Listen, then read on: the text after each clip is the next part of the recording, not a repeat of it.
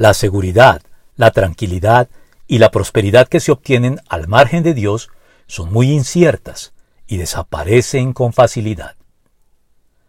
Lais o Lesem era el nombre de una próspera ciudad en el extremo norte del territorio de Israel, cuyos habitantes eran muy pagados de sí mismos, tan confiados en su prosperidad y sintiéndose tan seguros de ella, que ni siquiera sostenían relaciones de colaboración solidaria con otros pueblos de su entorno, sino que vivían en un estado de plácido aislamiento, como en una burbuja.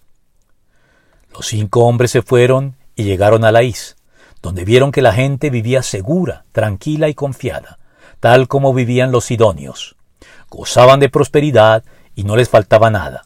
Además, vivían lejos de los sidonios y no se relacionaban con nadie más. Jueces 18:7. Burbuja que reventó de forma violenta cuando la tribu de Dan, una de las doce tribus de Israel, buscando ensanchar en el norte su mermado territorio en el sur, los atacó de improviso, aprovechando justamente la circunstancia de su plácido y confiado aislamiento, derrotándolos y conquistándolos con gran facilidad, ejecutando a todos sus habitantes a filo de espada y quemando y apoderándose de la ciudad para su propio provecho y beneficio. Y es que la gente del mundo suele proceder según el dicho popular que afirma seguro mató a confianza, para indicar que es mejor tener las cosas ya como una posesión segura que confiar en que no serán provistas en su momento.